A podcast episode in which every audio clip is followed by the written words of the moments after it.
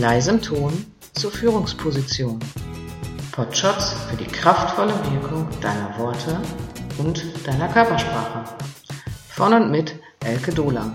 Sie ist Wirksamkeitstrainerin für Menschen, die was zu sagen haben.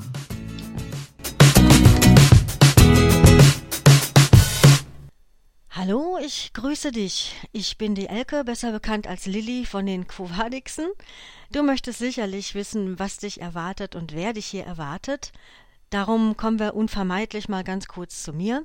Also als Wirksamkeitscoach, insbesondere für Nachwuchs, Führungskräfte und Lehrende, aber natürlich auch für jeden, der besser ankommen möchte, verrate ich dir in meinem Podcast alles, was du brauchst, um bei Vorgesetzten, bei Mitarbeitern, Kollegen, bei deiner Familie und deinen Freunden so rüberzukommen, wie du dir das wünschst. Das können natürlich ganz unterschiedliche Wirkweisen bei jedem deiner Gesprächspartner sein, die du da erreichen möchtest, denn jeder hat natürlich ganz andere Erwartungen an dich und du auch an ihn. Es geht aber dabei nicht darum, zurückhaltend, nett, lächelnd oder zustimmend zu nicken oder darum, Konfrontation zu vermeiden oder Verständnis für alles Mögliche zu haben. Nee, ganz im Gegenteil.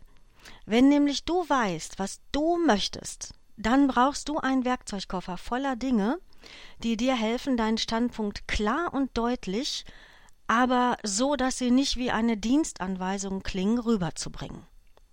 Und wenn es dein Ziel ist, Souveränität auszustrahlen, dann brauchst du das Wissen um die Körpersprache. Weißt du, dass jeder Mensch gerade nahezu 800.000 Body Talks, also körpersprachliche Muster, aussendet und das bei gerade mal 1000 Worten, die er spricht? Das mag dir jetzt erst einmal viel vorkommen, aber wir können davon ausgehen, dass jeder Mensch und ja auch die Männer auf circa 16.000 Worte täglich kommt. Stell dir das mal vor, 16.000 Mal, da, wie, wie viel Muster, wie viel nonverbale Signale du da aussendest. Und genau daher kommt auch manchmal dein komisches Bauchgefühl, wenn jemand zu dir spricht. Und du hast das Gefühl, hm, ne, der ist mir so ganz geheuer nicht oder irgendwie mag ich den nicht, obwohl seine Worte toll klingen. Genau hier, auf dieser nonverbalen Ebene, werden Sympathien und Antipathien erzeugt. Bei dir und klar natürlich auch bei deinem Gegenüber. Das Geniale und gleichzeitig Gemeine an Körpersprache ist, du kannst sie nicht beeinflussen. Gut, George Clooney kann das, möglicherweise auch Ben Affleck, aber du und ich, wir können das nicht.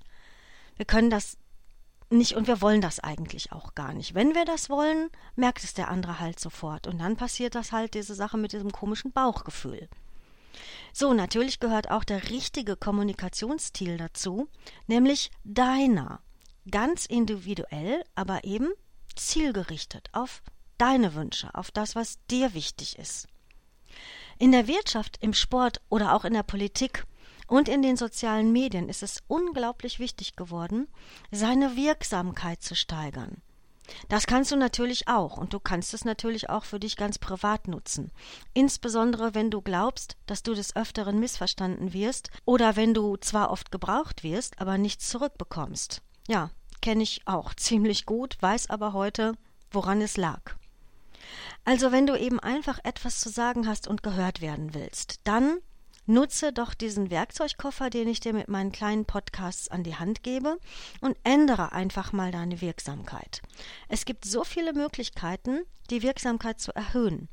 Ich stelle dir mit der Zeit alle in kurzen Episoden vor, die ich kenne und die ich in meinen Coachings, Vorträgen oder Seminaren auch immer wieder anwende. Dabei ist ein gutes Zeitmanagement genauso wichtig wie Kreativitätstechniken. Klar, Zielklarheit ganz, ganz wichtig und natürlich die Rhetorik. Ja, ich sehe schon, du rollst jetzt mit den Augen, aber es wird anders, als du denkst.